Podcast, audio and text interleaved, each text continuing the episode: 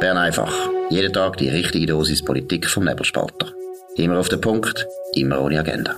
Der Podcast wird gesponsert von Swiss Life, ihrer Partnerin für ein selbstbestimmtes Leben. Das ist die Ausgabe vom 17. Mai 2022. Dominik Feusi und Markus Somm. Eine sehr gute Geschichte im Tagesanzeiger von Stefan Hähne. Dominik Feusi, um was geht's?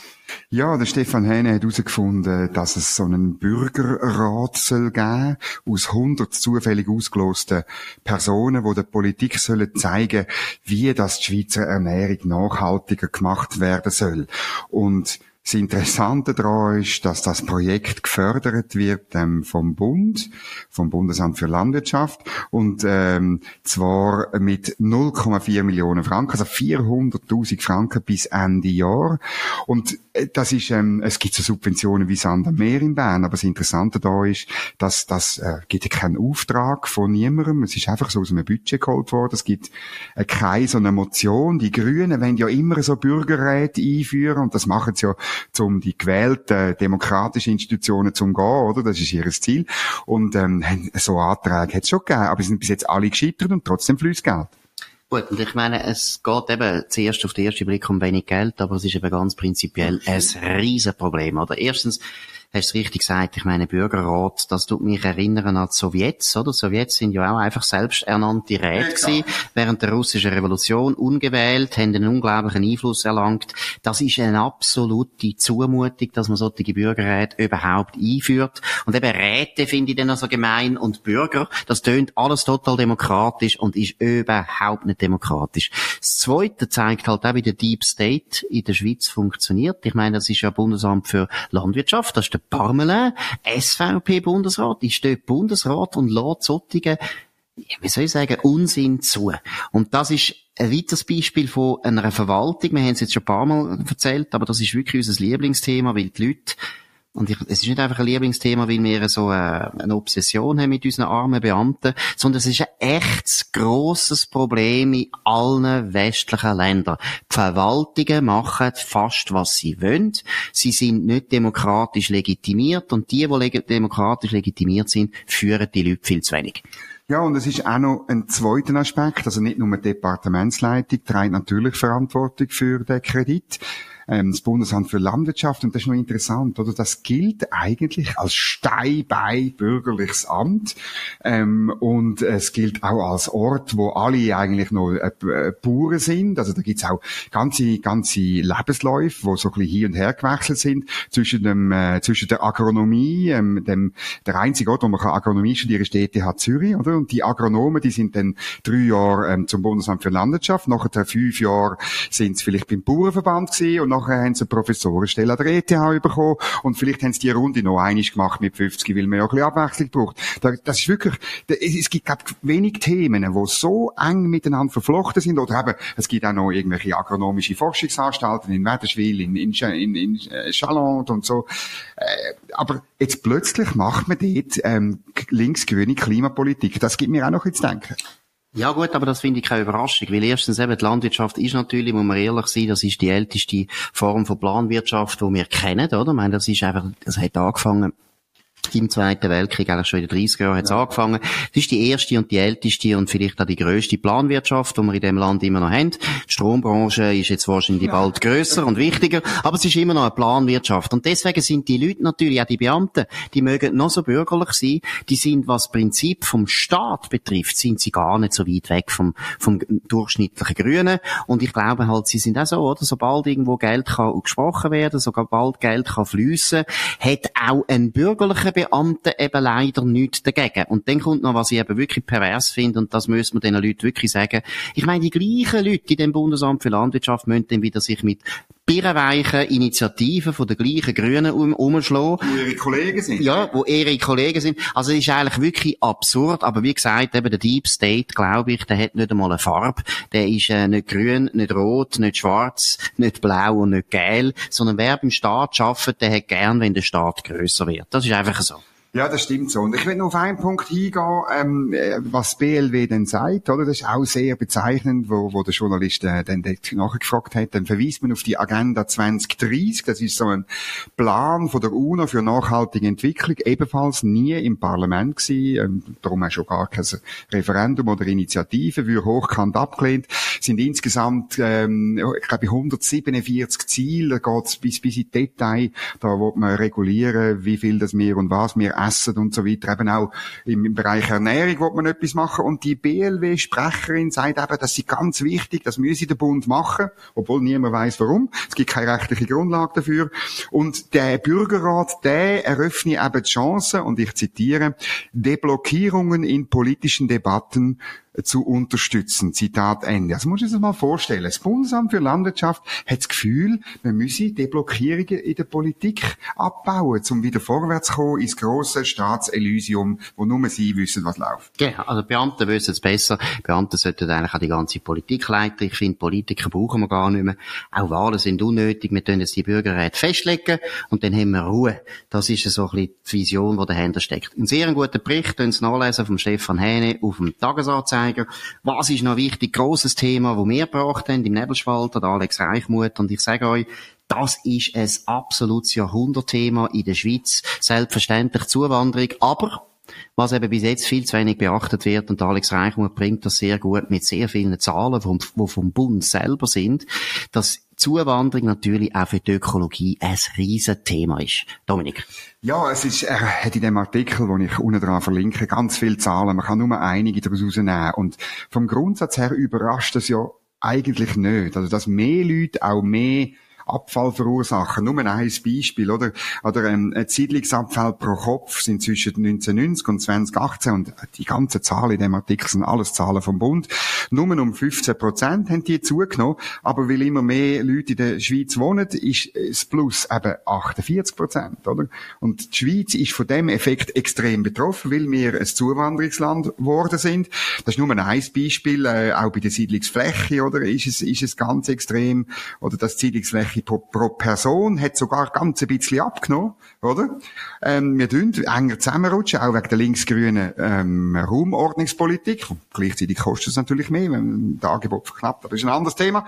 Aber insgesamt hat die Siedlungsfläche, die verbaut ist, um 31 Prozent zugenommen. Und du weißt, oder, wie, wie Linksgrün immer sagt, ah, oh, ist ganz schlimm, die Schweiz wird völlig zugebaut, aber man will nicht darüber reden, warum das ist, wegen ja. Zuwanderung. Und es geht ja noch weiter, sie können moralisieren und den Leuten vorwerfen, dass eben früher früher natürlich die Leute viel enger gewohnt haben, oder? Und nachher heisst es immer, ja eben, die Leute wollen heute Vierzimmerwohnungen und nicht mehr Zweizimmerwohnungen. Und genau das könnt ihr nachlesen im Alex Reichmuth im Artikel, stimmt eben nicht. Siedlungsfläche, der Wohnraumbedarf äh, der einzelnen Leute hat eigentlich abgenommen, aber weil wir so eine unglaubliche Zuwanderung haben, etwa fast zwei Millionen in den letzten 40 Jahren, das ist recht, also das ist sehr viel, Wegen dem ist natürlich klar, dass wir immer mehr Siedlungsfläche brauchen. Und was auch noch ein, ein wichtiger Punkt ist, und da geht es eben auch noch um Politik noch viel mehr, oder? Wir hören immer wieder zum Beispiel, wir müssen unbedingt CO2-Emissionen unbedingt abbringen und so weiter. Und äh, was immer man über das will sagen, da können wir ein anderes Mal diskutieren. Der Punkt ist, wir haben dort gewisse Ziele.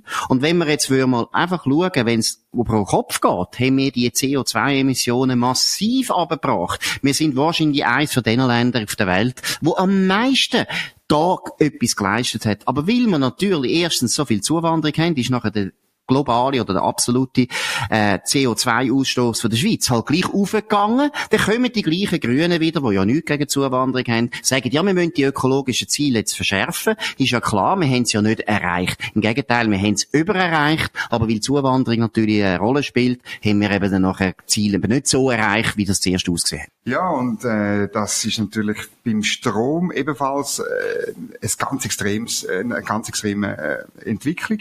Oder? Der Pro-Kopf-Stromverbrauch ist deutlich oben abgekommen, in den, in den letzten 20 Jahren, seit 2001. Wenn man weiter zurückschauen, noch mehr, oder?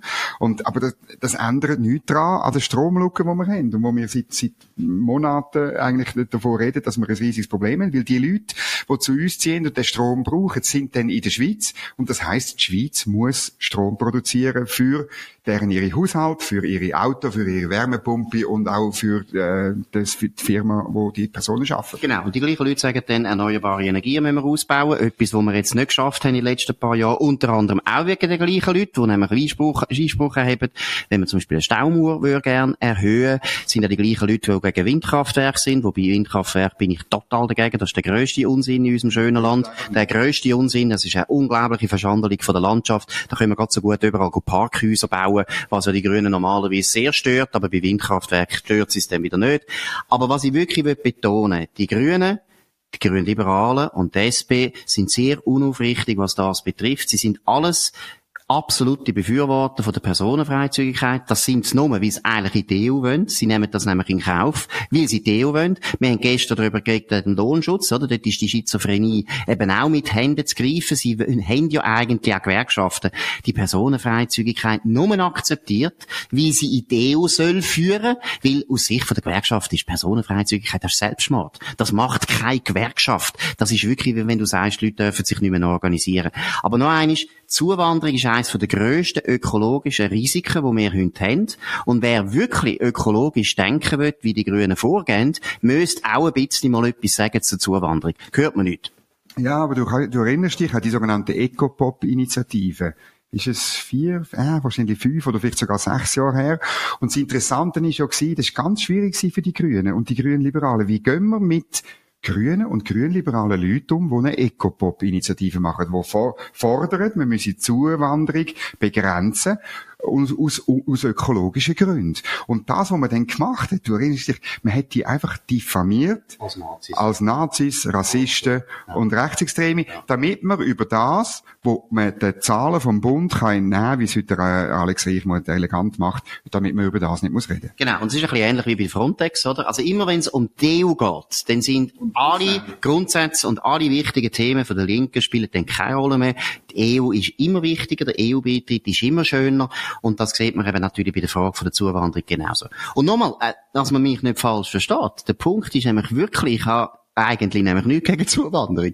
Der Punkt ist aber, dass ausgerechnet die Leute, die uns die ganze Zeit noch ein Auto wollen verbieten, Heizpumpen wollen einbauen und so weiter, die sorgen für die grössten Probleme, die wir überhaupt haben. Also Ausland ist immer gut, ist immer gut, ist vor allem auch bei der SP und bei den Grünen gut, wenn sie dort können in die Ferien. Und das müssen wir schon, das ist ein wunderschönes Geschichtli im Blick, ist nämlich ein Zürcher SP-Politiker, der Thomas Marthaler, ist auf einer Wanderung in der Dominikanischen Republik eineinhalb Tage ähm, verschollen gewesen und ist ähm, durch den Urwald äh, geirrt und hat auch noch halluziniert dabei.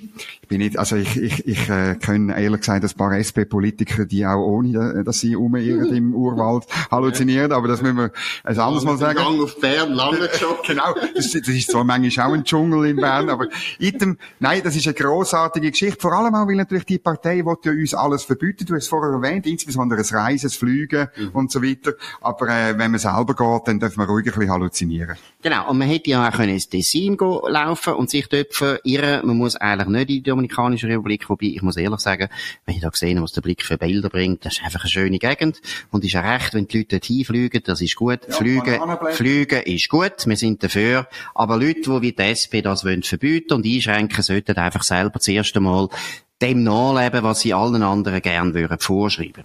Ja, und dann schlimm ist vor allem gewesen, der Blick, also es beschreibt das wie wenn er dabei war, der Blick war dabei, selbstverständlich. Der arme SP-Politiker hat dann Durst bekommen und er hat Tau von Bananenblättern geschlürft.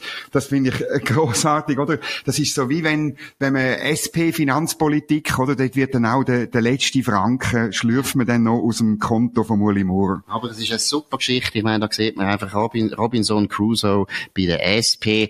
Der SP Robinson ist wieder zu zurück. Wir sind sehr dankbar, wir freuen uns. Das ist es von Bern einfach heute am 17. Mai 2022. Ich freue mich um Markus Somm. Ihr könnt uns abonnieren auf nebelspalter.ch, aber auch auf Spotify oder Apple Podcasts. Könnt uns vor allem weiterempfehlen, aber auch bewerten mit ganz vielen Sternen.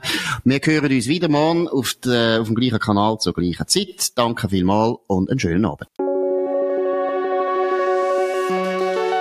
Das war Bern einfach, immer auf den Punkt, immer ohne Agenda gesponsert von Swiss Life, ihrer Partnerin für ein selbstbestimmtes Leben.